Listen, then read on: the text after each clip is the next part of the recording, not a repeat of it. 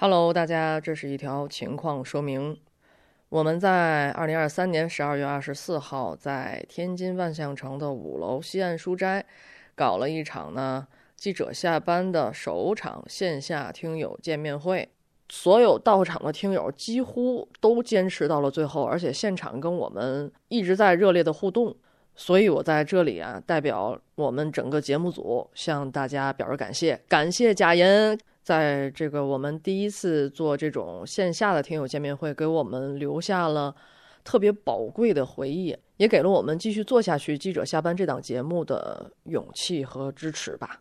但是呢，但是我们在开心之余回来复盘听现场音频的时候，发现了一个大问题。嗯，有一个话筒，它录的这个声音。好像没有收录进去，所以在这期节目会有就是音质不好的一些内容，也请大家稍稍忍耐，因为这毕竟不是我们的常态嘛。那特殊情况，请大家多多谅解。好了，那就请大家来听这一期的记者下班。本节目由津津乐道制作播出。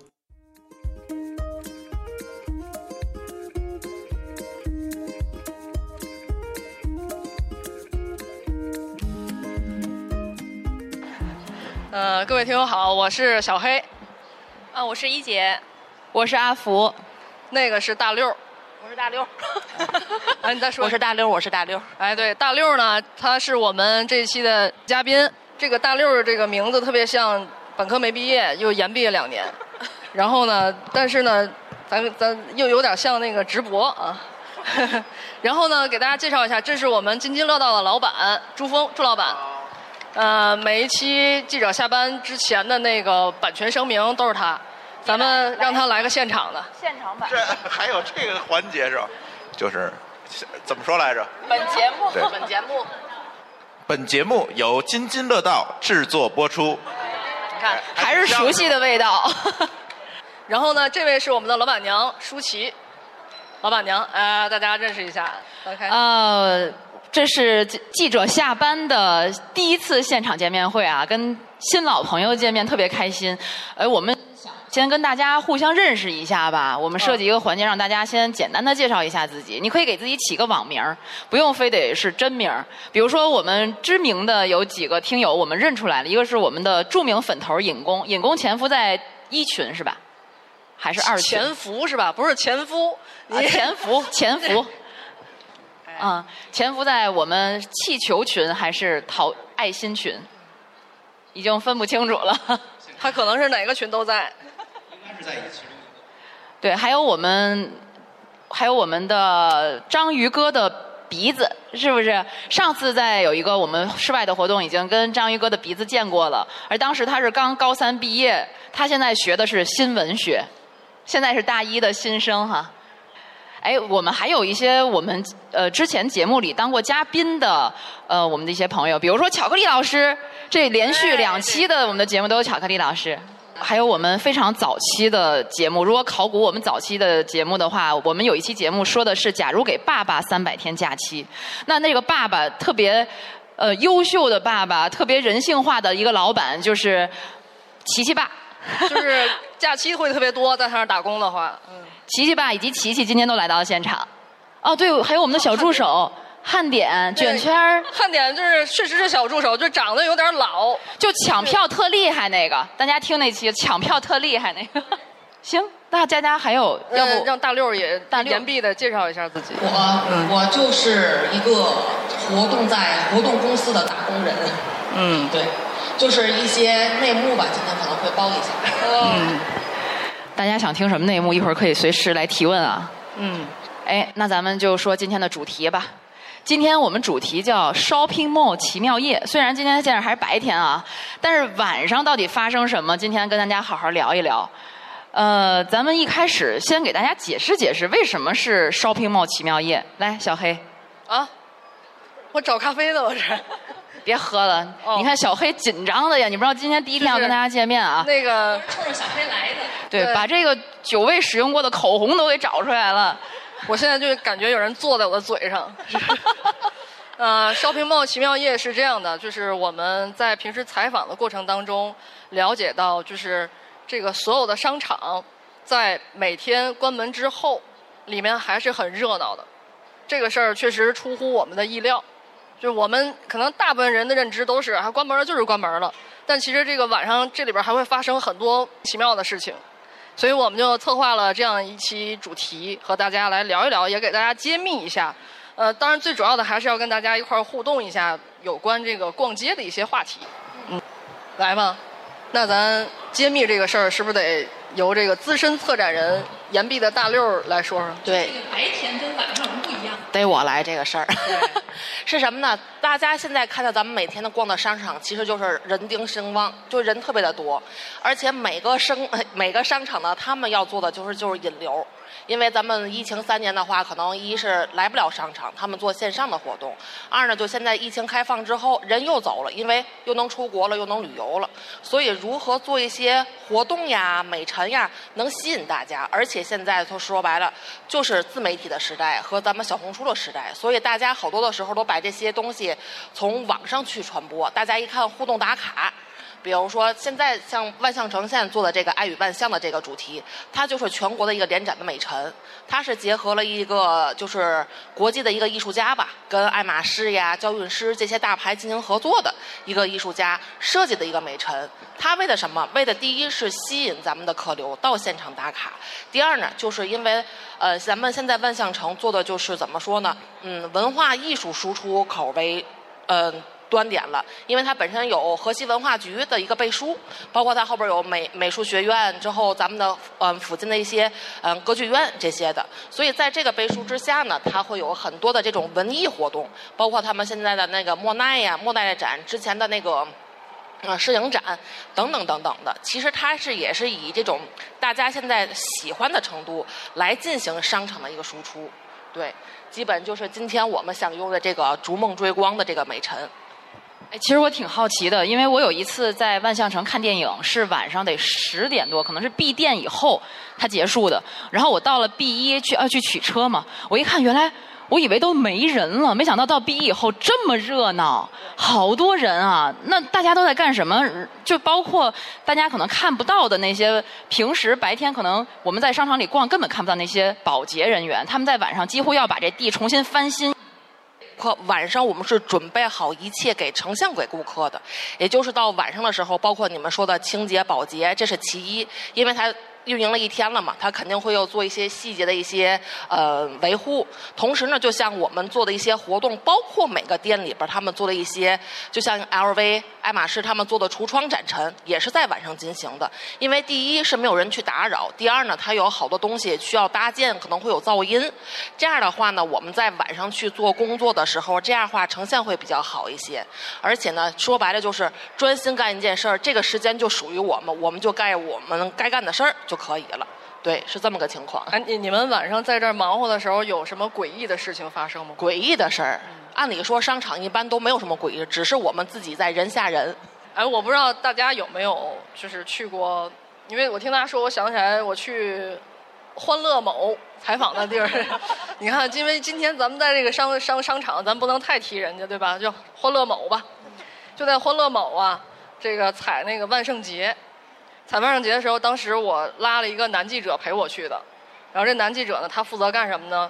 就负责提醒我，你后边有鬼啊，你你旁边有鬼啊。因为我我胆小，就特别你其实欢乐某里边那些扮鬼的工作人员，他不可怕，他怕挨打，他真把游客吓着了，游客真打他，但是真正吓人的是游客，就游客和游客之间互相这个吓唬。我不知道大家有没有。这样类似的经历啊，不是你那个还是在万圣节期间？对，像这个大六六说是平时工作的时候。对，这个更恐怖。恐怖。对，我们主要是解压。嗯，对嘛，就工作都这么累了，有。要是我的话，我就得打你了，就。估计你追不上我。对，那个当时我一个同学吧，我同学，然后他去欢乐某去玩的时候，说在户外其实还好，但是他玩那个鬼屋的时候，说这鬼屋啊有。他有好多是假人，他以为都是假人，然后就有一个护士，他进去以后就看着那个护士，然后那护士就在那瞪着他，然后他就举起手机拍这个护士，这护士突然间开始说话，不许拍照，不许拍照，就是这样，然后他抡起一下就打了他一下，这个东西都是，我觉得都是一种呃下意识的下意识的。所以你要是说在这么大的商场里边，你要是敢吓唬我，我就打死你。没事儿没事儿，就算工伤，我这个就。你不知道现在还有那种去玩那个鬼屋，类似于就是，呃，密室啊什么那种，还可以贿赂第一个遇见的鬼。就是你贿赂了他之后，他就会全程的帮你去摆平那些要吓唬你的那个环节。哦，大家有这方面的经历吗？就是有爱玩鬼屋啊，或者是扮鬼吓唬人的经历吗？觉得年轻人是不是多一些？包括去那个大学里面的同学一块儿去玩儿什么的。我我看他们来在那儿，因为之前有玩过那个密室逃脱，然后会有那个单线任务嘛，然后有个会有人出去，那个时候你一个人出去的时候，可能有很多鬼在抓你，你就非常的害怕，因为那个空间比较幽密嘛，就感觉很吓人。但是当我们玩那种就是人抓鬼那种游戏，不知道大家玩过？玩过就他们除了有鬼抓人，还有一个人抓鬼，就是大家比赛一下谁抓的鬼最多。嗯，就是玩这个的时候，大家就是就是不害怕鬼了，就是把它当成一场游戏，就是看谁抓鬼最多就会得到最高奖励。嗯，玩过这个。这游戏叫《捉妖记》是吗？小朋友有没有？因为我觉得晚上就看到商场里确实挺吓人的，就他们说的好像挺轻松的，尤其晚上那橱窗里那些模特儿什么的，全是在那儿静止的，而且他们往往还会熄灯，是这样吧？对，是吧？熄灯了，我觉得特别瘆人。这倒不会，大六这身材扮没有观，众，主要是。身材不太行，你知道吗？也想，我也想进橱窗里待，人不让，主要是。小朋友有没有呀？你们的日常的来商场一些奇奇奇怪怪的事有吗？没有。那呃，那我还有一个问题，就是除了在商场里没见过鬼这个梗啊，就是咱有没有为了去打卡商场里某一个点而去这个商场玩的，就专门去打卡的？那个，我觉得万象城这点做的特别好，就因为万象城啊，它总有一些跟别的商场不一样的活动，就是尤其是我觉得就这两年，我突然就对万象城来的次数都比别的商场多很多，是因为它总有一些奇妙的，就小小的一些展啊，的活动，比如说去年，我现在那个不知道大家有没有来过万象城，看到我们天津的播客文化展，就是我们的万象城合作的那个，对吧？对我们当时在这边做了一个为期一年的一个播客文化展。把我们这个天津好多这个不不光是天津啊，说跟我们合作的很多播客，然后专门做了一个小展区，然后有一些优秀的节目什么的都可以在里头有有一个照片的展示，然后还专门他给放了好多那个音箱，那叫什么东西？那蘑菇蘑蘑菇蘑菇箱蘑菇，反正就是音箱吧。对吧？一进来的话就能听。对，扫码呀也可以，或者是它里边有一个就是专门的一个感应，你到了某个地方，它就会有一个这个播客的一个线下的一个主要的一个环节的一个播播播出。因为那阵儿正好是播客刚刚流行，就是我认知的第一次，也是从万象城知道播客的。因为我是活动的公司嘛，本身我也会去各大商场的展呀，去转美陈去学习，说白了，其实也是找茬去的，对，也看看人家怎么做的，对。之后也看到播客，当时也是想跟万象城这边联系，怎么能取得联系，没想到今天就合作上了。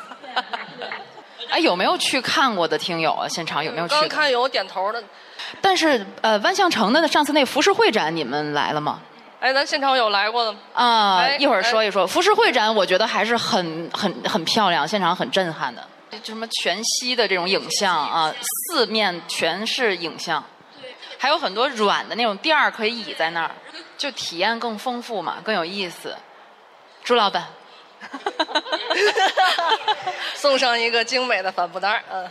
对，但是这种这种活动，它我觉得如果它有一定的确实成本，有一定成本的话，收一一些票价是可以，但是一定要值回票价，嗯是吧？嗯我觉得刚才说了这么多体验啊，就是大六六给我们说说这个美陈到底是定义的。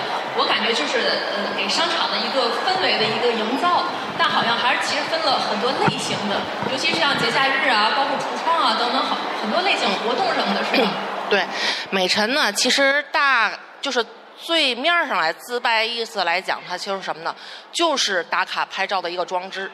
但是呢，就是根据每个商场它不同，可能会有 IP 的这种感觉的。行行行行行，点点点，是他对什么奥特曼，对这种的话，他们是会去一些美陈的这些上海做的美陈展或动漫展去谈 IP 资源。他们就想当下年轻人喜欢的类型，或者像包括那阵儿，呃，瑞幸联名的《猫和老鼠》，包括现在也有好多城市来做这个 IP 的展，就是大家耳熟能详，而且是经典的动画。这种是第一种的 IP 类的美陈。这个呢，大家比如说就是做这种泡泡玛特。包括他现在北京也开这个泡泡玛特乐园，这种的美陈是属于大家直观我能知道的。第二种美陈呢，就像万象城或最终这个美陈，它是以文化艺术为底蕴。可能大家好多不知道的艺术家，我用我这次的美陈展，让大家去展示、了解不同层次的一个艺术感。对，所以他可能咱们可能平时都想的哦，原来这个艺术家是干这个的。之后他之前合作过这些，留下背书。说白了就是我干活动之后，我就变成了一个伪文艺青年，就在这种每个美陈的展里边会了解的一些艺术家的信息，包括之前我们也合作过的一些艺术家，对，都会有。第三种展陈呢，就是原创的了。可能就是比如说像每个的节点，像春节的，之后像圣诞的，或者像咱们可能是每个这个商场的周年庆的时候，他们可能赋予一个主题，赋一个主题之下，可能我们会有一个根据甲方，我们会给一个主题，我们想做一个，嗯，新呃龙年吧，咱们就说龙年，那我们就根据龙年做一个原创的一个，嗯，属于这个项目的一个美陈来进行，但是它的前提所有都是第一。为了好看，对吧？给咱们的商场各商场去增加呃光彩。第二呢，就是引流，让他去引流。你看现在好多的这个美陈，它不光是让大家拍照，它有互动性的，有的可能你可能是扫一个码，它会出一个呃小条，跟许愿一样。新年这是最多最多会出，因为大家嘛每年都会祈福，那可能会出一些嗯吉利话呀，或者一些运势来进行。但像周年的话，它可能一些回馈。比如说我这个里边会有一些我扭蛋机的这种装置，可能我 有一个 B B 能我们有一些小奖品这种互动。其实它大于的美陈，其实第一就是给大家一个呃。怎么说呢？不同的一个体验，跟咱们可能现在这种活动也有所区别。咱们可能就是我们在这个美陈之下，我们要做这个活，这个活动可能就是跟艺术有关的。那就像跟我们今天一样，在我们做一个线下一个见面会，是这个样子的。嗯，我们也算美陈一部分了。对对对对对，你就是个陈，美美不了，美美不了。我天天天录节目就这这样，俩人就得这么打呀。对，你看，像还有，比如北京有一个商场，它里面其实就有很多的那种艺术的雕塑也好啊，或者一些装置，它就长久的在这个商场里面陈，就是陈列着。我觉得就是现在大家好像逛商场，一方面就是像刚才我们有一听友就说的，不只是去来买东西、来吃饭，可能更多的还是想欣赏一些有一些文化内涵，或者欣赏一些艺术，让我们这个体验更丰富。我不知道大家，我们刚才说了美陈，也介绍大六给介绍几种美陈，我不知道。今年有有没有大家分享一下你觉得特别喜欢的一个美陈？可不可以跟我们？好。前阵儿也去旅游嘛，然后去那个呃港澳那边去旅游，正好赶上的这个圣诞之前的一个装饰的一个旺季，正好去逛商场的时候，基本上每个商场门前都会有一个特别巨型的圣诞树，就感觉他们都是一个约定俗成俗成似的，也是这个年底购物旺季。然后我就拍了很多不同样子的这个美陈、圣诞树这些，然后一起也算一个小合集，我觉得挺有意思的，而且感觉还挺奢华的，貌似应该也花了不少钱。所以我刚才也想说，就是其实逛美陈展的时候，我觉得咱们真的应该好好看，因为其实还挺贵的，是吧？它美陈，美陈呢，它也有收费的，对，有收费的。就像还有一些，就是比如说这美陈好的话，它可能有会周边限定。对它这个就是可能会要，哎，我展可能不要钱，但我周边要钱，就我里外里我得回点本儿吧，因为我们的这个所有的 IP 呀也好呀，或者是这个都是会有前期一些费用的，因为尤其是 IP 大二十多万的、三十多万也有，还有大几百万的。那它一个美陈要多少钱呢？你你接触过最贵的？我接触过对 IP 费最贵，我接触过一百五十万的。一百五十万，对，因为 IP 贵，一个 IP 的版权，而不是你做，对，因为 IP 它就是，比如说有点像什么那个漫威的 IP，或者是迪士尼的 IP，它会有就是有个时差问题，你跟他去沟通的这个话，就是咱们现在时间人不对点儿的嘛，所以要等到晚上跟他对，而且他们跟咱们有时对的那 IP 不一样，就是咱们可能就是我先你告我价，我去看我怎么落，人家不是，你必须把方案想好了再报给我们，这第一。第二呢，就是它后边比如说它的这个 IP 的要还原度。因为必须，因为它保证它的这个 IP 的形象是还原度百分之百，它有指定的供应商。就山寨版。对，别做成，咱有好多山寨版的，而且就是哎，有时还见的挺比较频繁，这个就会涉及到版权问题，这样就会告你。但是这也挺值的，因为我之前采访过类似这种 IP 展的时候。就他的粉丝粘性非常高。这个刚开始布展的时候，粉丝们已经来了，看它贴纸，看他的布置，咱们会觉得，哎，就随便看看吧。但是对于那些粉丝来说，就简直像那个朝圣似的去。对，像美晨这边呢，咱们可能就是提前的会有。提前做好一部分，之后到现场去组装，可能一到两天，最多三天的时间。但像咱们刚才说到，就是这个国家地理的那个，那个它属于是封闭式布展，它是怕有泄密。因为虽然这个这个国家地理或国家海洋它都是会有展，它在前期呢可能全国有巡展，但它每一个地方呢，它都会有一个根据天津本地呀，或者是别的城市本地会有一些哎。不一样的地儿，所以呢，它属于密封性的一个布展，分为两种。像有时像咱们有爱去就是伪文艺青年，反正我是总爱去七九八。就刚才咱们说的某方地的这个地儿也是，它好多的艺术家是跟这个七九八进行联动的。而且现在它那个地方，它的这个 IP 或者是这种艺术的作品也是在不断更新的。它的后边会有一个十二生肖的一个铜人儿。那个那个，它也是在不断的根据这个时间来进行，而且今年不是嗯兔年嘛，它正好那个光有束光照的是那个兔子上边儿，之后可能明年就照那个龙的上边儿了。对，它是会也是根据呃商场不同的节点来进行变换的。对，哎，那我也挺好奇的，这么贵做了这些装置，有的还特别大，它怎么运进来的呀？怎么装上？是拆分吗？另外哈，就比如说布展结束了，这么贵做的东西都怎么处理的呀？嗯，处理呢有两种，先说处理吧。先说进来。先先进来吧，先让他进来。进来呢会分为几种，有的是咱们你看商场，它那门有的是可以大开的。咱虽然咱进来可能推一扇门，但它有个门是活动的，可以第一。第二呢，有的商场它是专门有货运的这种电梯的，对，包括有的酒店也是，像那个啊，就是。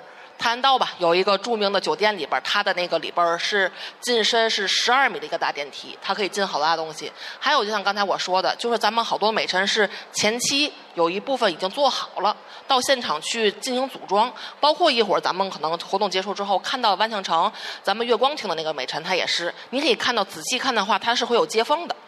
它是现场进行拼装之后有一个图纸，我们根据图纸可能比较麻烦的，就跟咱们拼乐高是一样的。哎，有一二三四进行编号，我们现场进行补那个来进行拼装，拼装之后来给进行细节的一个，就是比如说就像咱们的有缝的，可能我们做一下美化，让它变成隐形的。这这是咱们进场的时候，嗯，还有一部分呢是会在咱们的空地上进行一些小型的一个制作。因为就有的，因为小的零件咱没法提前弄，可能根据咱们时间补个漏啊，这个怎么弄？这是现场会制作的。后边呢，就是咱们撤场，撤场呢一般有 IP 的这个情况下，就是直接销毁，就是运运走销毁。对，之后需要给 IP 方那边录视频，他怕你回来，就因为一般 IP 签的时间都是一到三个月。嗯，对，有的是长期，但是一般长期的都是呃一些插画的一些东西。但一般像这种大的 IP，它都会让你去录这种销毁视频，保证的就是，因为我们之前问过，对，咱们也想留着，但是他不让留，对。因为第一，咱们的授权期可能就一到三个月，超过这时间它就不属于这个商场，或不属于咱们了，它需要烧毁。但是像有的艺术品，它可能就回到它原来的艺术的空间了，它直接会有一些地方来进行回收，回到七九八里边来进行一些展陈。哎，还有就是巡展，它有一一个一个一个一站式的这种，对。哎，所以下次大家看到这种比较高的那种美陈，一定要过去拍照打个卡，因为这相当于你在跟财富打卡啊，好几百万呢那玩意儿。而且其实商家也不是傻子，对吧？就是他花这么多钱，他一定是有意义的。一方面像刚才大六说的这个引流也好，还有树立这个商场形象也好，包括我采访中也听说有的商场，因为它设计本身啊，它不是正正方方的，可能有的是是长条形的。那有的顾客在这个门进来之后，他要想引流引到那头，中间过程中他就通过设设计不同的美陈，让你一步步打卡去走到商场的那头。比如说吗？比如说我在天津很想你这种吗？哎，那有点儿那个，就是一些体验式的吧。这样的话，就是即使花大价钱，他还是能够算算了这个账的。哎，一姐喜欢跟这种东西拍无聊的东西拍点什么？叫无聊的，还是蛮好玩的。对，我也拍过，尤其像过年的时候，就是这么大的一个造型的美辰，我在旁边拍一张照片，感觉有点仪式感似的。哎，除了跟美辰拍照打卡，还有什么打卡点吗？你们就大家可以分享分享。有哪个印象特别深的美陈打卡的地？呃，我今年在十月份的时候去了一趟大同，大同有一个核心区域是大同古城，我觉得他们做的就让我有点出乎我的意料。它整个的东南艺呢做了一个现代艺术季，呃，联合了不同的艺术家做了不同风格的展陈。嗯，像有一些呢，你像他那个房子也是做的古色古香的，没有设任何的门禁。门就是打开的，也没什么人。晚上呢，我一看，哎，这地方开着是什么呢？走进去一看，发现是一个小的摄影展，可能展出的照片也不多，就十几个吧。但每个都很有特色。我又走了几步，又发现这样一个房间，走进去发现是一个小画展。然后呢，可能走到另外一个拐角，就发现这是一个那种固定的艺术装置。又走了几步，发现是那种潮玩的。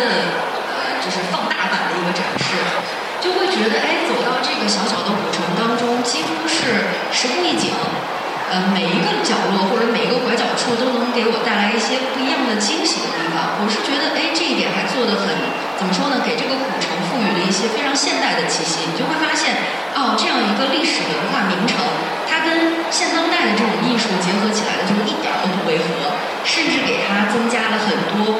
怎么说呢？在这个历史底蕴之上的焕发出的不一样的色彩出来，我觉得那一晚我即便是没吃上饭，也是非常惊喜的。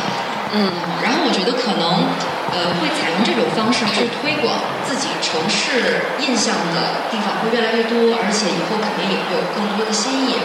然后我就刚才听那个大六讲了，在商场里边做一些不一样的美陈，去吸引大家驻足去打卡。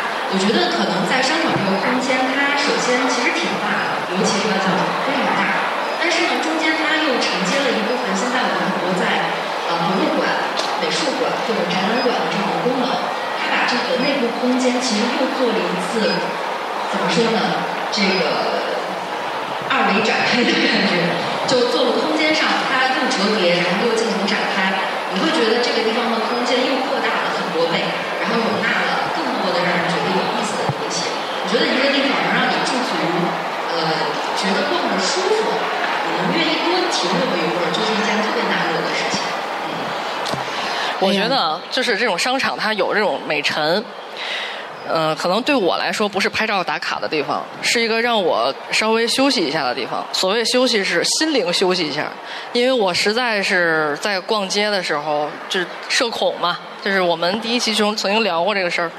就是社恐，在逛街的时候压力是很大的，我我得出来调整一下，找个地儿歇会儿。这个东西对我来说是最大的意义。去卖书？对，书店你不能你不能回回去书店吗？一会儿咱再说啊，一会儿咱再说。就说我觉得这个可能它满足的是奇奇怪怪的一些心理心理价值或者心理取向吧，对吧？嗯嗯。呃，说到这个大家的体验哈，还有吸引人去，我最近发现这个美陈已经不止在商场的这种共享空间了，已经布置到厕所里面了。哎，这个厕所，像我今天还是昨天，昨天我刚去了咱们天津的一个商场，我就发现每一个厕所的通道都是一个艺术的展廊，然后另外还有大家都知道这个。呃，南京有一个著名的八百万装修的厕所。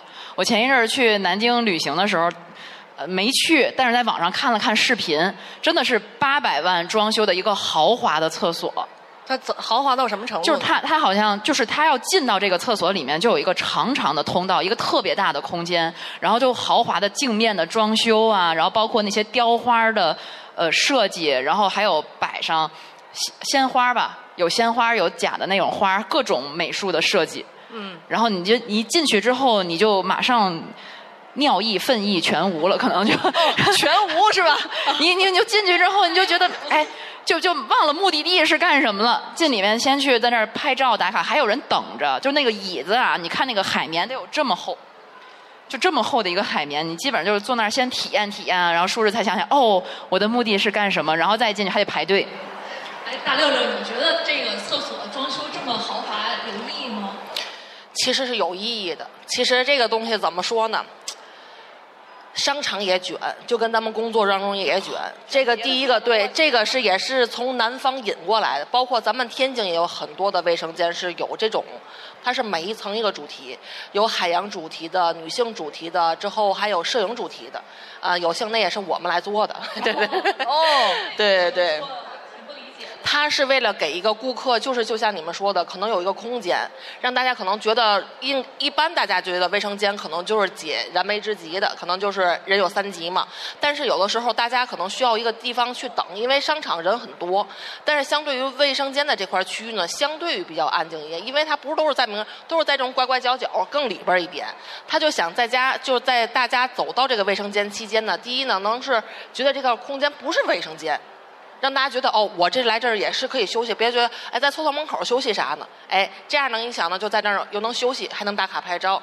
之后呢，给大家也能知道一个，你去哪个卫生间，去那个有女性的那个口红的那个地儿也好指。说白了，就是跟咱天津人不分东南西北是一样的，就是你要往哪儿走，哪个哪个建筑物，这样也好去说。你跟他说是南楼北楼，其实他也不知道。对，有这种原因。就那个八百万的有性那厕所，我也见过。所以会有人去厕所打卡吗？我是前段时间呃去了一趟北京国贸那边它就在央视那个奇奇怪怪的大楼旁边嘛。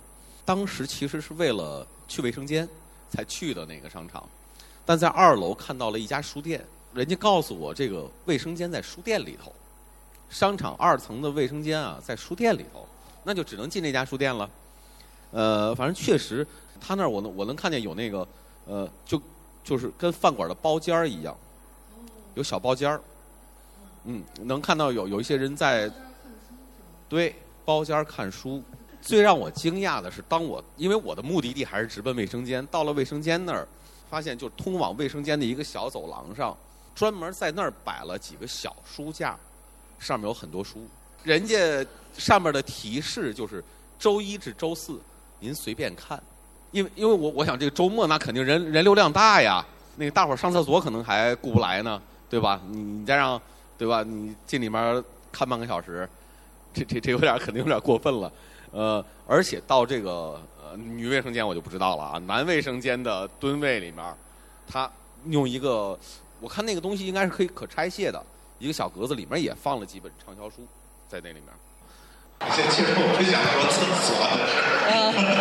对，其实我我其实我想说一件事情，想补充大家的观点。其实我是觉得，现在我们来商场获取的不是我们要买多少东西，或者是我要啊在这个购物的这个本身的这个过程当中获取什么。我不，我记得呃，在很久很久以前，就是网购还没有流行的时候，我们来商场，一到年底这个时候来商场搞什么？满三百减三百，大家凑券儿。对，特别火热，那是什么安是吧？嗯啊，什么会啊，都干这种事儿。现在其实这个商场，尤其到年底这个时候，更多的给大家提供的是一个情绪价值。你有没有发现，这个商场已经变成了你的一个啊，社恐的除外啊，商场已经变成了你的一个第四空间，对吧？你来商场其实不仅仅是来购物的。啊，可能会来看一看电影，可能甚至说像今天我们这个场地来看一看书，那更多的是给你提供了一个情绪价值。而且在商场里面，你会发现现在商场特别特别的卷，除了卷卫生间以外啊，更多的你你们有没有觉得你们进到万象城会闻到一个香味儿？很多的商场会做这种香味，而且你会发现到全国各地的万象城进来闻到的香味都是一样的。是因为它是特别的调的香，它在这个空气当中散发这个味道。其实你可能不会用主观的意识会觉得哦，这有一个香气，但是会进来给你一个情绪。嗯，其实我们在一期节目里说到过香味儿，啊，有一期我们说那个什么下雨什么给你撑把伞。哦，啊，那题目那期我们那期节目里面说过，就不有的商场是下雨给你撑把伞，是每到下雨的时候，这个放音乐，响起一段音乐。啊对，这期节目里面我们就专门提过，有些商场给人的第一印象就是特别香。嗯，来来，我们我们那期节目有有一个我们的朋友哈，也是我们的当期节目的甲方爸爸，然后今天也来到现场来分享一下。甲方姐姐，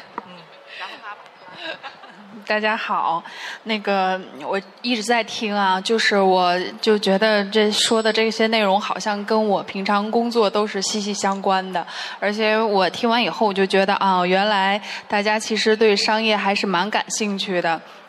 嗯，刚才大家讲了好多，无论是从美晨啊，从这个嗯本身的这个商品，而且包括就是服务，然后包括这种综合体。那其实对于商业来讲，可能越来越多元化了。那从最初的可能大家只是过来满足于这种我正常的一种需求，购物的需求，慢慢的好像就是和我们的这种生活是息息相关的。然后从我的最大的一个感触就是。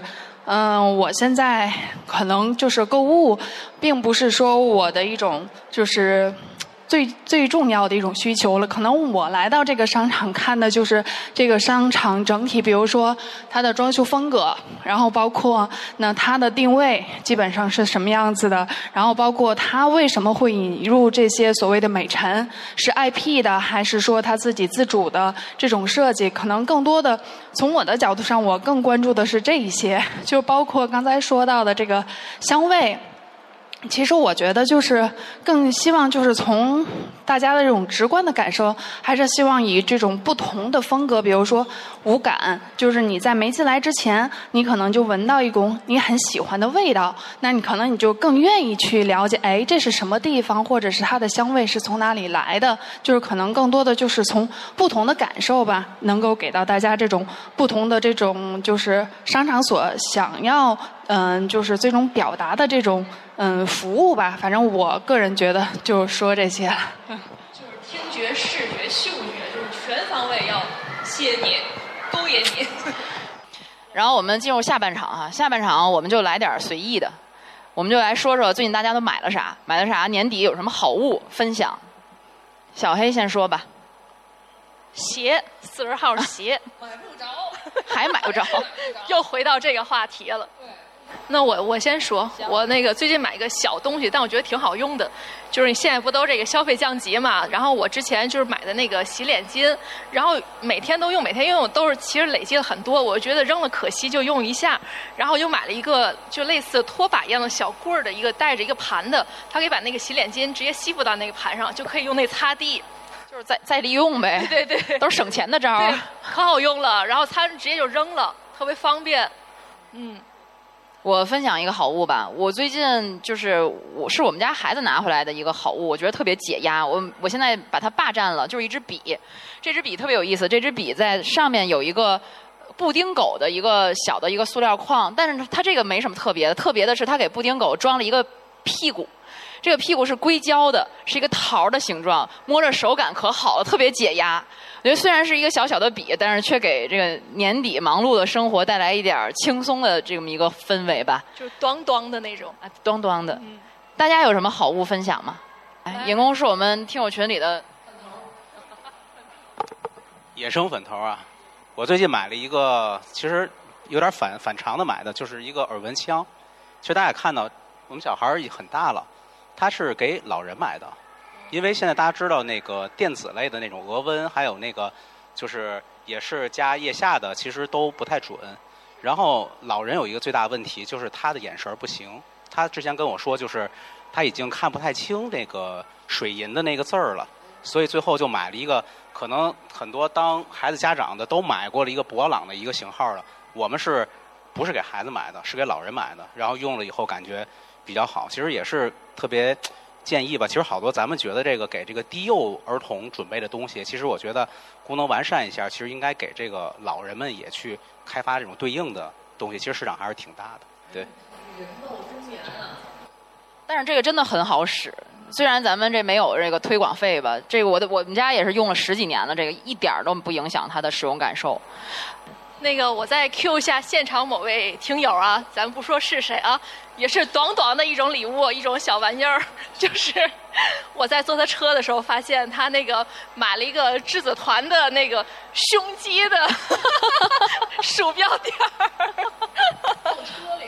对。位放车里什么位置？反正我能摸，就是副驾驶那个。还有还有这种好物是吗？对，你看网上有，还有这个现实中真有人买，然后每天看见我觉得挺开心的，那多养眼呢，对吧？我们听听年轻人吧，就是几位小朋友都买什么好东西了？来，对面这个红绿两位小美女。我来，我来当小朋友。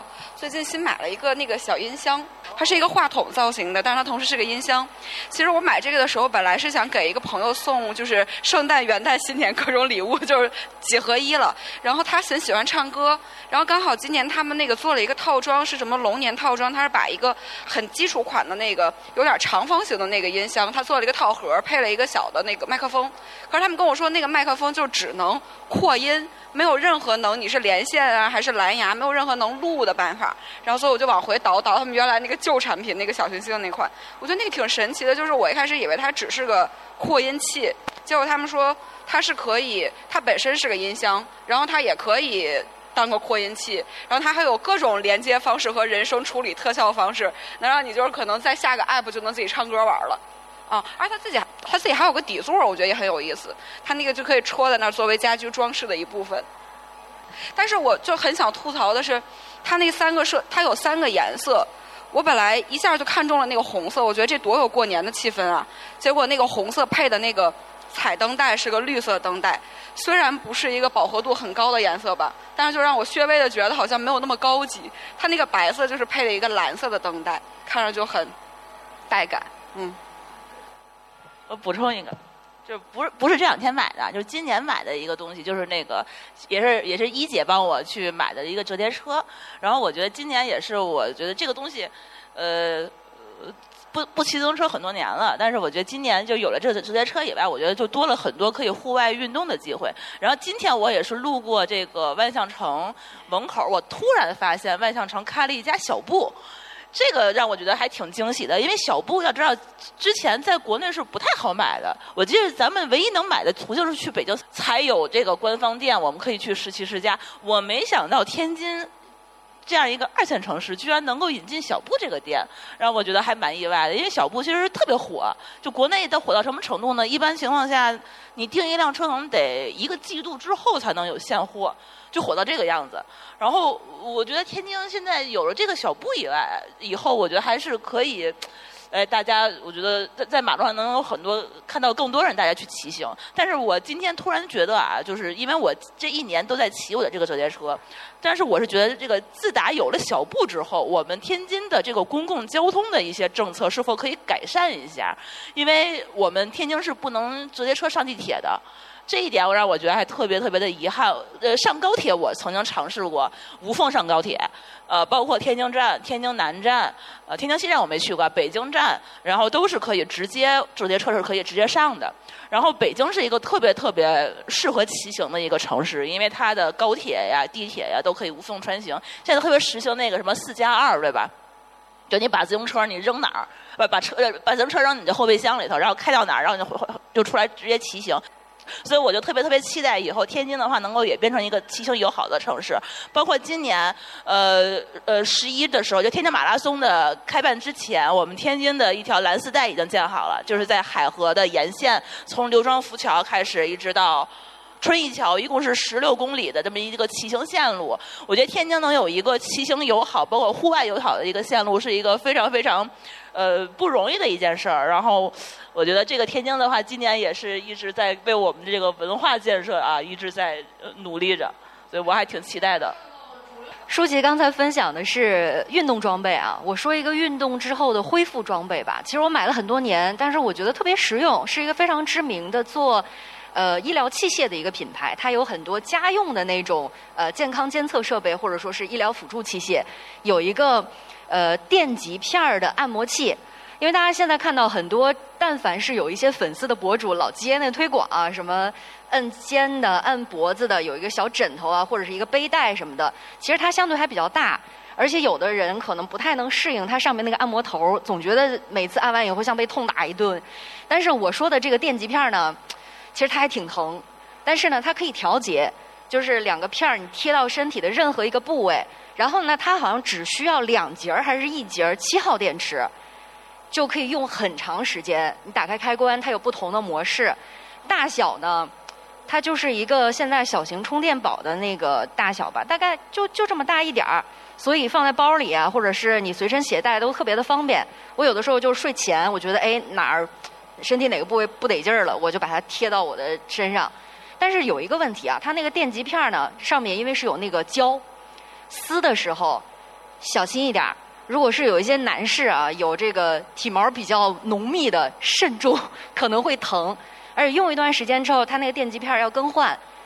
官方的电极片吧，有点贵，建议大家可以搜索一下，可能有其他的替换品，相对来说就没那么心疼了。我反正大概已经用了四五年吧，到现在还是挺好用的。那个，我最近不算买好物吧，我最近在买课本儿，因为要期末考试了，然后。很多东西，比如说有一门课说要开卷考试，但是全班发现都不知道该买哪个课本儿。其实老师第一节课也说了，然后发现朋友有两个课本儿，然后老师呃上课说要开卷，然后大家都很慌乱，开始底下一一通问，然后包括在朋友圈里面都说哪个课本哪个课本哪个课本，然后有个同学甚至把。老师上课拿着那两本书的样子，给发到了朋友圈 所以这就是目前大学生的状态。不光我买，同学都在买。拿到课本发现课本是课本老师讲的是老师讲的，考试考的是考试考的。呃，就是我也是学新闻的，然后我现在是大三。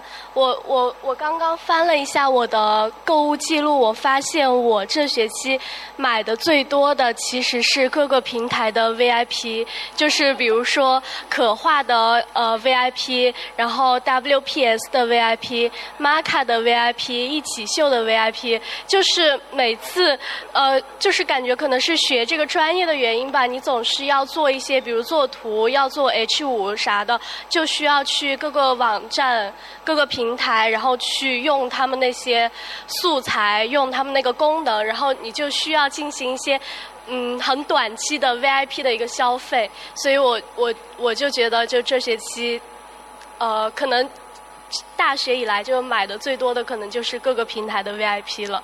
我刚才听同学们说到期末了，我就想坚持一下，马上就放寒假了。刚才说到最近买什么好物了，我也搜了一下我的购物清单，然后发现我最近啥都没买，就没有什么可以推荐的东西。但是我想着寒假马上就来了，我想之前我旅行用的一个就是便携式的烘干衣架。我不知道大家，就因为我出门时间可能会比较长，所以经常会困扰到这个衣服又不能带的太多，那怎么能干保证我们转站到在下一个目的地呢？我觉得这是一个挺好用的，就是它就是一个衣架的形状，然后稍微宽一点，下边是一个小的那种烘干机，我觉得出门还是很方便的。就感觉大家翻这个购物车呀，这订单能看出很多生活的细节，包括这个人的爱好。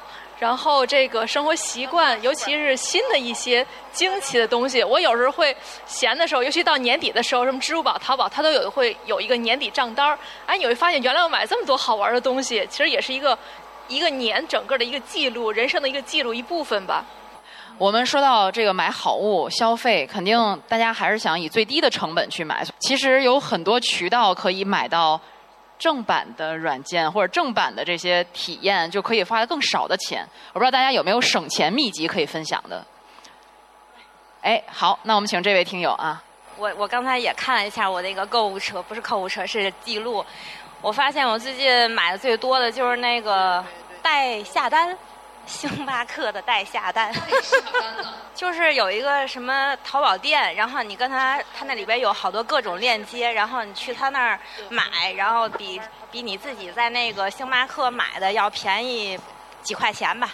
反正我觉得还挺方便的，就是它也是可以那个就是自选，然后它也有那个就是限定款，你可以自己下单。就是我最近最近就是发现的一个省钱秘籍，分享给大家，我觉得还挺好用。哎呀，这位听友真是说到我心里了，我也想分享这个来着。哎，你知道连那个停车场它都有代下单，真的。一姐你太厉害了，没有成功过，因为每次很慢，你知道，我有的时候会来不及，但我确实发现过有这种代下单。呃，我我就分享的是，我今年我发现我用的最多的不是淘宝，我今年用的最多的是闲鱼和幺六八八。就因为我今年装修嘛，装修我需要需要买家具啊，买好多建材什么的。我后来就发现幺六八八真的会比淘宝便宜很多。就幺六八八它是批发嘛，它是就厂家直接批发，工厂批发，所以我都会幺六八八。代下单的这个不只是像一姐说的，我我现在基本上去肯德基、麦当劳都是在闲鱼上代下单。因为你想去那个地儿想买什么，你直接在闲鱼上就随便找一个，比如你巨无霸代下单，你一搜它就出来了，然后你就直接跟他讲你要什么什么，他就帮你代下单，然后你到那儿直接取，他帮你下单，你到那儿直接按号取就可以了，就便宜便宜不了多少吧，但是它是咱苍蝇也是肉是吧？我前两天去买了一个羽绒服，我就是到店里挨个试，到每个店里挨个试，试好了以后立马掏出手机扫一下。你这种人简直是扫一下能差，真差不少呢。他就当着售货员面能这么干，啊，真的很牛。不不打，而且我扫了一下，扫完以后我回下单了。后来没过两天，然后我老公又去那儿试，然后又又扫了一下，然后我们买了两件都不是在店里买的。都是他同一个，就是想从他那儿赚着钱太难了。其实我我也当时有点害怕，第二回去怕人认出我来，然后一看又来试，然后我一发现，哎，这小姐姐跟上回那不是一个人。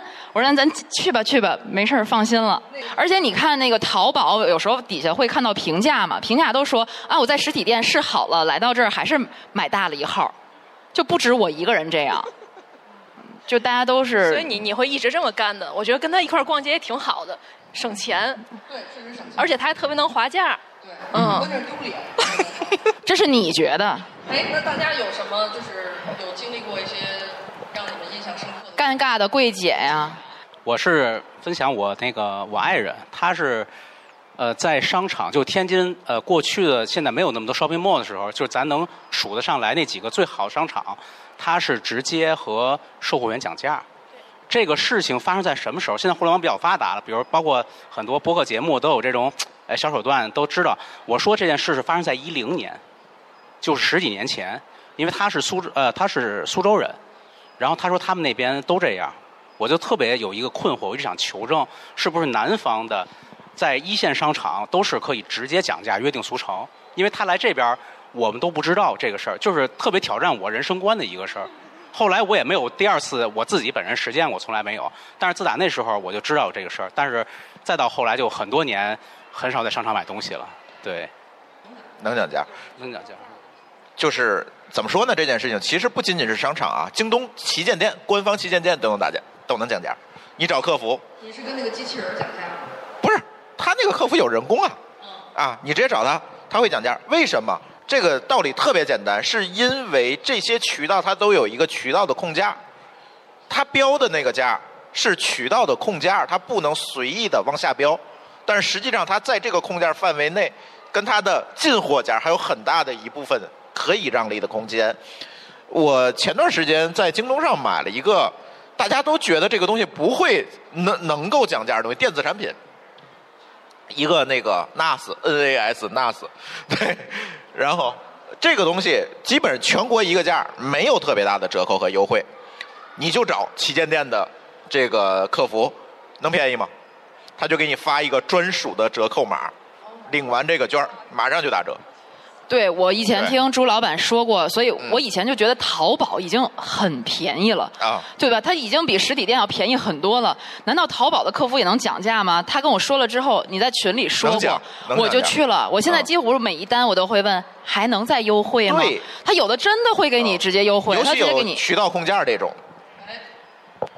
因为刚才朱峰分享的这事儿呢，他告诉我以后我也实践了。还有一个小技巧，就不光问你能便宜吗？有的可能会回复你说便宜不了，但是我们可以给你就是额外赠送礼物。赠品。这个赠品也是可以挑的，甚至有的时候你说我不想要这个赠品，你直接把这个折价给我吧，它也是能便宜的。我曾经又拒绝了一个好像是什么高压锅还是什么之类的这种礼品，因为当时家里在装修嘛，买的都是大件儿。我说这高压锅我不要了，我家里有，你就给我折价吧。然后大概是折了一百多块还是多少钱？新高压锅才多少钱？对，就可以直接降价的，就一定要去跟那个客服去聊。但唯一不好的地方，可能就是你得浪费点时间，提前去做功课。然后我还发现，就是说它平台跟平台之间是有竞争的。比如说双十一和双十二期间，你可以去比京东旗舰店和天猫旗舰店它的价格。有的时候它的平台还会有一些优惠嘛，所以它的价格它是不一定是完全一样的。比如说上次的呃去年的双十一，我在天猫看的价格比京东的便宜，我就问京东的，我在你这儿买，但是天猫给你便宜，你要不要便宜点儿？他就给了我一个优惠券儿。而且通常还比你，而且还通常会比那个天猫的价格低，因为如果跟天猫一样，你就说啊，那我去天猫买吧。这不就跟以前逛西单一样，然后两家卖的都是同样的产品，然后最后再划下来一些，就让他们内卷，让他们卷起来。嗯，我是从淘宝和京东比完价之后选择了闲鱼。就我们家大件儿，就冰箱、电视、洗衣机、洗碗机，全是在闲鱼上买的。你就会发现没有最低，只有更低，然后都是官方渠道发货，都是都是没有问题的产品。所以我听你们说完以后，我终于知道为什么我穷了，还是手大，得开源节流，脚也大，大手大脚。是。然后想问问大家，就是现在因为商场开很多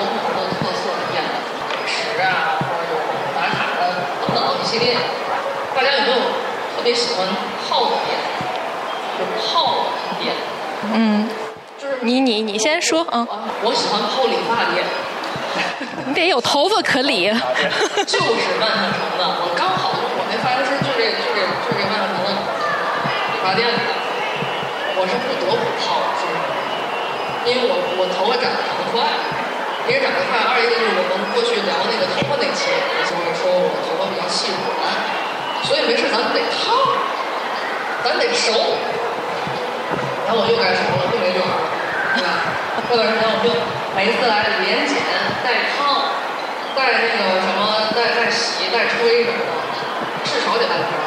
而且就是在商场的这种理发店，好在哪儿？就是你永远做不完。你真饭点儿来了，你可以点个外卖，然后他就点商场里的外卖。但是这个商场很很奇怪，你可能说不允许外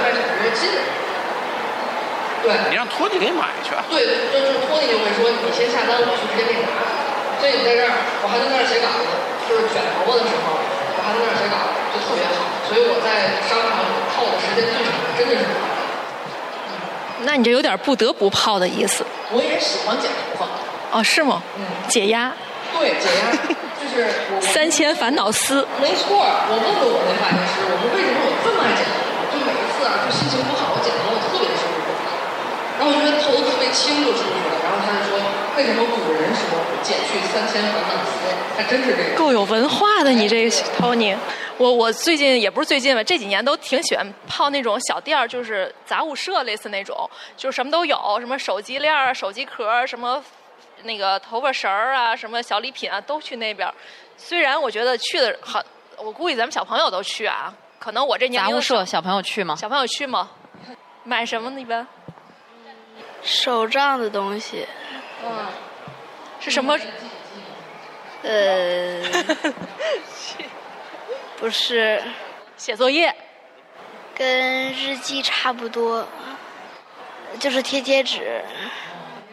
是一年买一本吗？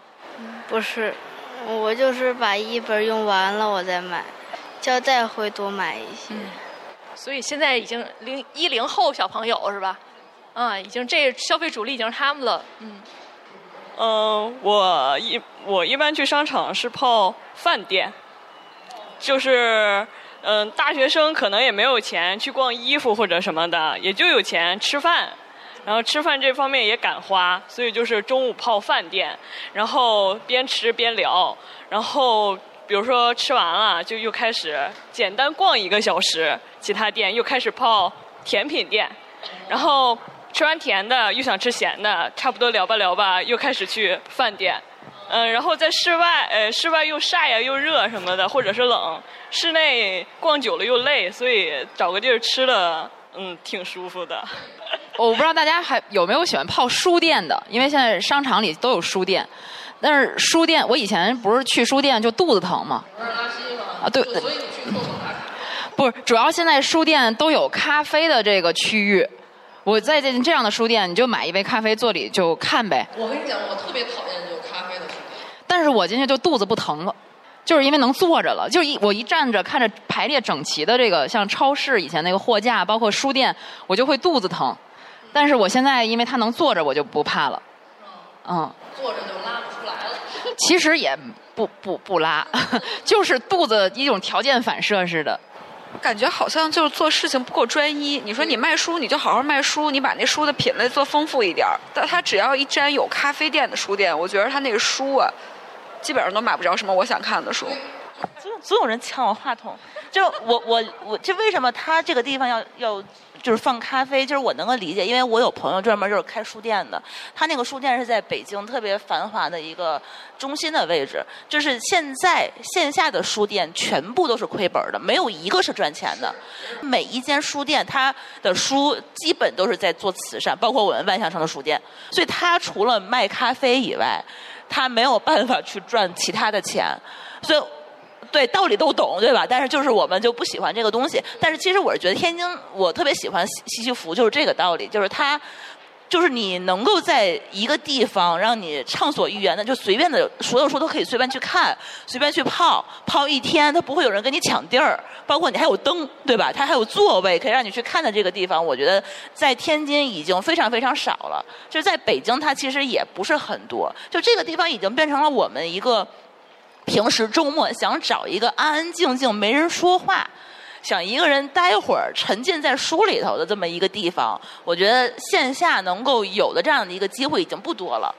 嗯，然后他这个，我我特别喜欢西西，我就我几乎是哪哪个商场有西西服，我才会去哪个商场，就是因为我不爱逛商店。但是我特别喜欢看书，但是我又想试读一下的时候，只有西西服，我觉得它能够有这样的一个机会让我一直看。但是西西服里的座儿也得抢，经常就都没有。但你不觉得这是一个非常好的一个现象吗？如果你想象一下，它里的座儿没有人看，没有人坐，没有人去看书，那我们的线下的书店会变成一个什么样的景象？大家都去买咖啡了。不，所以我是觉得它有咖啡的这个地方好，就我买一杯咖啡肯定有座儿。要不你那免费的座儿其实很难抢到的。对。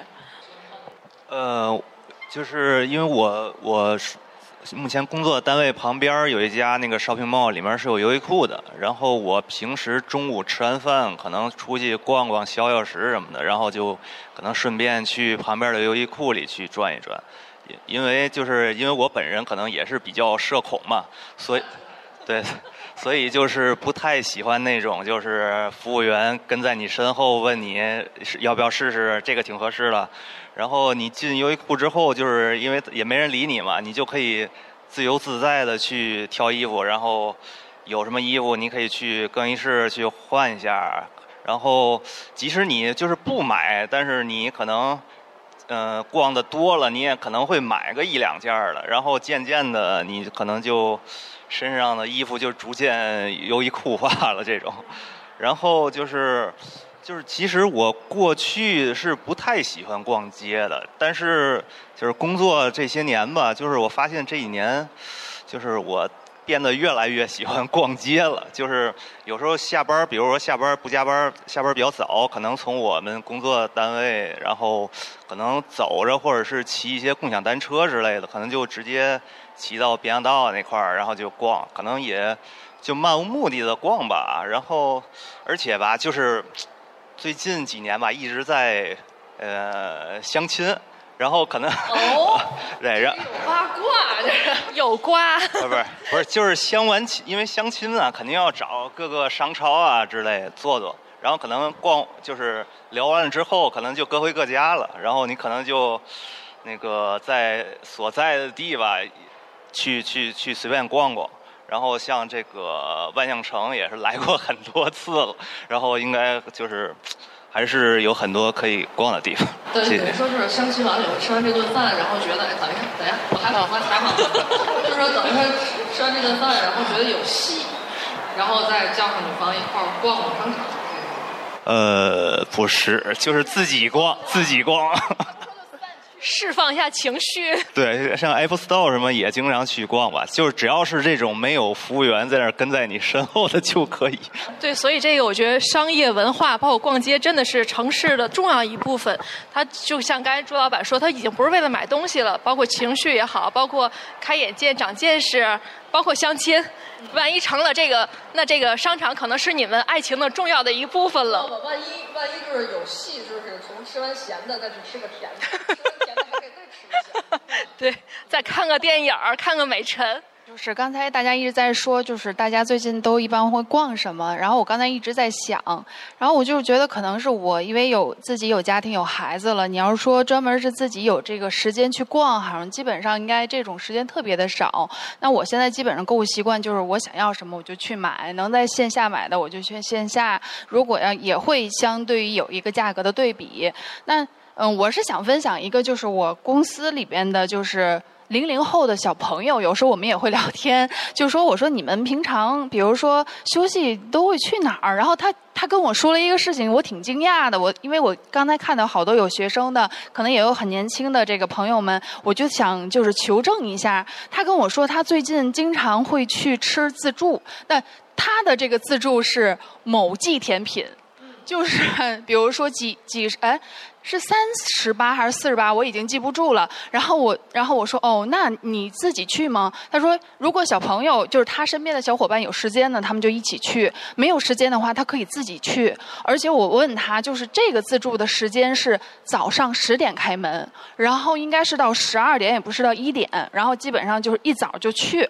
然后我说，那会人很多吗？他说，对，人很多，甚至于有时候会拼桌，就是我会跟某一个，比如说我一个人去，没有位置。没关系，然后可能别的小伙伴他也是一个人去，两个不认识的人坐在一起，然后就这样吃。我说：“那你吃得动吗？早上十点就开始吃？”他说：“没有问题，我最高一个人吃过八碗。”我说的是碗啊，不是一个，是八碗。我就就完全是颠覆了我的这个想法，而且因为前段时嗯，我可以跟他拼桌。喂，好，回头我把微信推给你。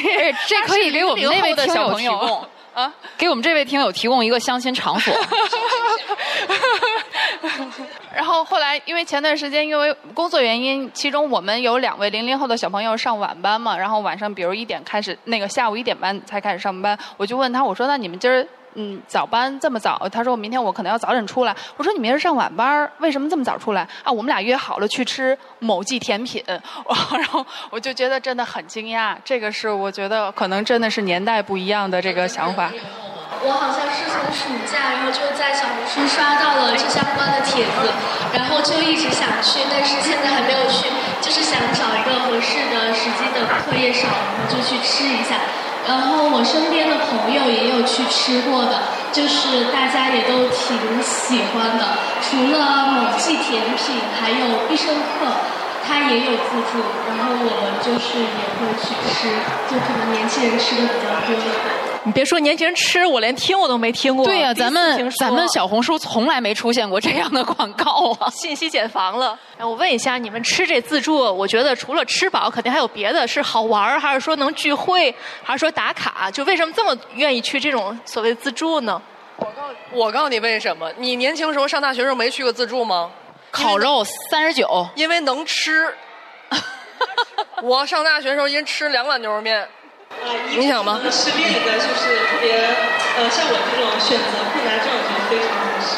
嗯哦。你要让我点菜，我点不出来，但是你要让我去吃，我可以多尝试一下。周老板，这生意咱也可以做，就是津津有味儿，咱就。哎，下回咱碰选题的时候，就可以十点约在这种地方。所以像这个相亲的同志们，比如说问女生去哪儿，随便，那咱就自助吧。对我还有一个信息，然后就是想提供给大家，我不知道大家有没有尝试过，就是前段时间某王茶几，因为不能说，哦，知道，他有一个唱生日歌，然后可以给免费一杯奶茶，你们有没有体验过？哦，那个这个也是我我的同事零零后的小伙伴告诉我的，然后他有一天他坐在我对面，然后他一早然后就出去了，然后上来他就沾沾自喜跟我说：“哎，我得到了一杯免费的茶，那个奶茶是大杯的。”哎，我说你这是怎么免费得的？唱生日歌，然后他就给我情那个远景回放了一下，他就找到了那个店员说我要唱生日歌，然后旁边就。站出来一个小哥哥站在那儿，然后从头到尾听他唱了一个歌，然后就得到了一杯奶茶。然后我说我也想要怎么办？然后我又不好意思下去，然后他的拿着我的手机就去，因为每个人 ID 限一份嘛。然后转天，然后他又去到，然后帮我要了一杯。我说还是那个听你唱歌的那个小姐，那个那个人吗？小哥哥吗？他说不是，今天换人了。这个还有互动，还可以给我鼓掌。哎，这让我想起了，你记得有一年是肯德基还是麦当劳，就可以唱他那个更多选择，更多欢笑。是吗？还有这个环节？当时就是有人去肯德基里唱麦当劳的歌，你知道吗？哎，所以咱们朱老板，咱们将来开那个餐厅以后，咱唱那火红的太阳刚出山，然后就是每人一段京韵大鼓，才能那什么，嗯，咱送什么？报菜名儿，报菜名儿。报全了才有。所以，嗯，这刚刚说有这个研一的也好，零零后也好，你们愿意参与这样的互动吗？就是商家互动，有参与过吗？哎，我觉得真的是特别社牛啊！我们最近有一个课是舆情案例分析，然后我们班有一个组，他们做的就是海底捞科目三，呃，哦，我就知道一定要 Q 到这个点。对，然后他们还专门去体验了，然后我觉得就是还挺有趣的吧，就是大学生就是喜欢去凑这种热闹。然后我还在小红书上刷到，就是呃，在中国传媒大学附近的海底捞，然后就那天晚上很多都是中传的学生，然后他们就在一起唱中传的校歌，然后进行一些比较社牛的互动。我就觉得就是。就是年轻人参与这种社群的活动，其实是挺积极的。然后我觉得海底捞其实，就是年轻人其实聚集的挺多的，也都挺喜欢去他那里。他会及时更新一些热点的那种，就会 follow，所以我觉得年轻人挺喜欢的。对，还得看年轻人。刚刚你说这段的时候，咱们有一个更年轻的小朋友就在现场表演科目三。我前两天那个也在海底捞，然后就坐我旁边那个小男孩儿，就听到那个不是还不是科目三，还没兴还没起来的时候，就是不是好多人会在海底捞过生日嘛，然后就唱那个唱那个，唱的时候我前面那个小男孩突然站起来就开始摇花手，我都惊了，你知道吗？生日快乐歌要摇花手吗？然后他妈妈在后面一脸嫌弃的看他儿子摇了一整场的花手。现在小孩都会摇花手，这个属于舆情分析的领域是吧？好吧，那最后一个问题啊，最后一个问题其实就是升华一下，我们到底需要什么样的商场？就现在大家也看到了，天津也好，包括其他城市也好，这种 shopping mall 开的越来越多，越来越多，但是有很多其实是富裕了，对吧？富裕了，有些呢在啊，然后有一些呢又在开。嗯，然后其实不，这个很多同质化的东西，但也有一些不一样的东西，也有很多让大家吐槽的地方。就想说，大家我们心目当中的商场到底是怎么样的？我们想要一个什么样的商场？哎，我觉得这个让六六说说吧，因为六六他合作的商场非常非常多，我不知道你自己喜欢的到底是什么。我喜欢是比较人少一点的商场。其实我喜欢的是偏于就我来这儿，我不管我是我溜还是吃饭还是什么，就是我到那儿就能干这件事儿。但现在好多的网红餐厅也好，或者是咱们有的时候购物的好，人一多，其实你看我像是一个艺人，但是我也是个艺人。对，其实有的时候我就觉得人少，我有的时候会选一早起去商场，人比较少的时候，就包括你不是半夜在吗？半夜在那不进城买不了东西，砸呀你！花钱在挣得花呀。之后我希望就是这个东西，这个商场既能满足我一天，比如说工作之后，像你们刚才说的，可能有相亲的，然后有在那个去吃自助的。其实有的时候我就喜欢下班一个人找一个地儿待一会儿，可能去吃，比如像孤独美食家，我我可能偏这种，去找一个专门能自己去吃饭的地方，可能每天换不同的地儿。再加上有的时候，比如说我进场稍微早一点，但是可以赶上午夜场电影，我会去看一场电影。那个电影可能就是我自己的，但是这种感觉巨爽。明白。对。我包场过一个鬼片儿，嗯，没吓死我，你知道？我喜欢余文乐嘛，余文乐当时演跟那个舒淇舒舒淇演了一个那个叫啥我忘了，那看出来整个人都 emo 了。对我我说说我就是。也也是这些年感觉逛的这个商场，包括我工作也相关嘛，我觉得购物中心已经逛得够够了。其实我现在更喜欢逛一些所谓的街区，就是包括天津也好，还是外地也好，有很多街区是特别充满想象力的。它不仅有一些商场卖东西什么的，但其实还有一些小店、一些文创，包括一些展览展示，它都。呃，分布在这个街区里，我觉得这个一方面很有意思，另外一方面它给人的压力是不同的。就你进入购物中心，你从停车开始就是花钱，吃饭各种各种花钱。但是逛街区它还相对更生活化一些，所以从这个人的感受体验来说，还是不太一样的，而且好像更回归这种城市的烟火气。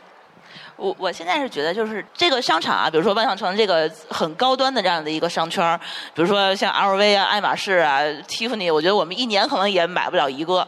但是为什么我们愿意逛？其实它并不是说我们真的去逛那些店，真的是去消费，而是说这个地方有我们的一些精神需的寄托。比如它有一些是一些书店，它有好玩的展，它有好玩的这些呃符合我们自己消费。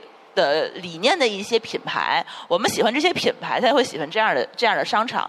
呃，自己的活动，自己独有的这些不一样的这些文化属性的东西，去吸引他的客户。比如说一些那个商场，为什么我愿意去逛？因为他们有一个我特别喜欢的跑团在那边，他每周都会组织跑团活动、呃。然后呢，他还会会比如说定期的呃组织一些什么打卡打卡活动。然后他就这些活动会让我觉得自己哎。是是有粘性的，所以我会觉得我喜欢他。他还就是说愿意组织这样的一个社区，包括其实天津万象城也会有那个 Lululemon 的这个社区活动。我觉得就这样的活动的话，其实是在我们这个业余的生活里头，我会觉得这像是我们的一个家。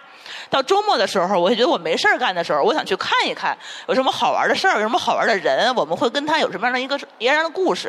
然后包括比如说我今天晚上买了一个激光 IMAX 的一个电影票，那我可能不会掐着点儿来，我都会提前两个小时来。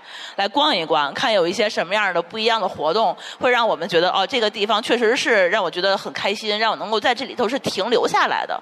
包括我现在还有一个点，我觉得这个商圈也是可以留住人的，就是充电桩。充电桩这个东西，我不知道有多少开电车的。我现在是觉得，我愿意去哪个商场，是哪个地方有免费的充电桩可以让我去，去去用。比如说我。停两个小时能够把我的电充满，包括我在里面消费，比如说吃一个晚饭，或者是呃看一场电影，我的积分可以跟我的充电权益去兑换的话，那这个商场对我来讲的话是一个非常加分的一个一个项，哪怕它离我家里头会更远一点，嗯。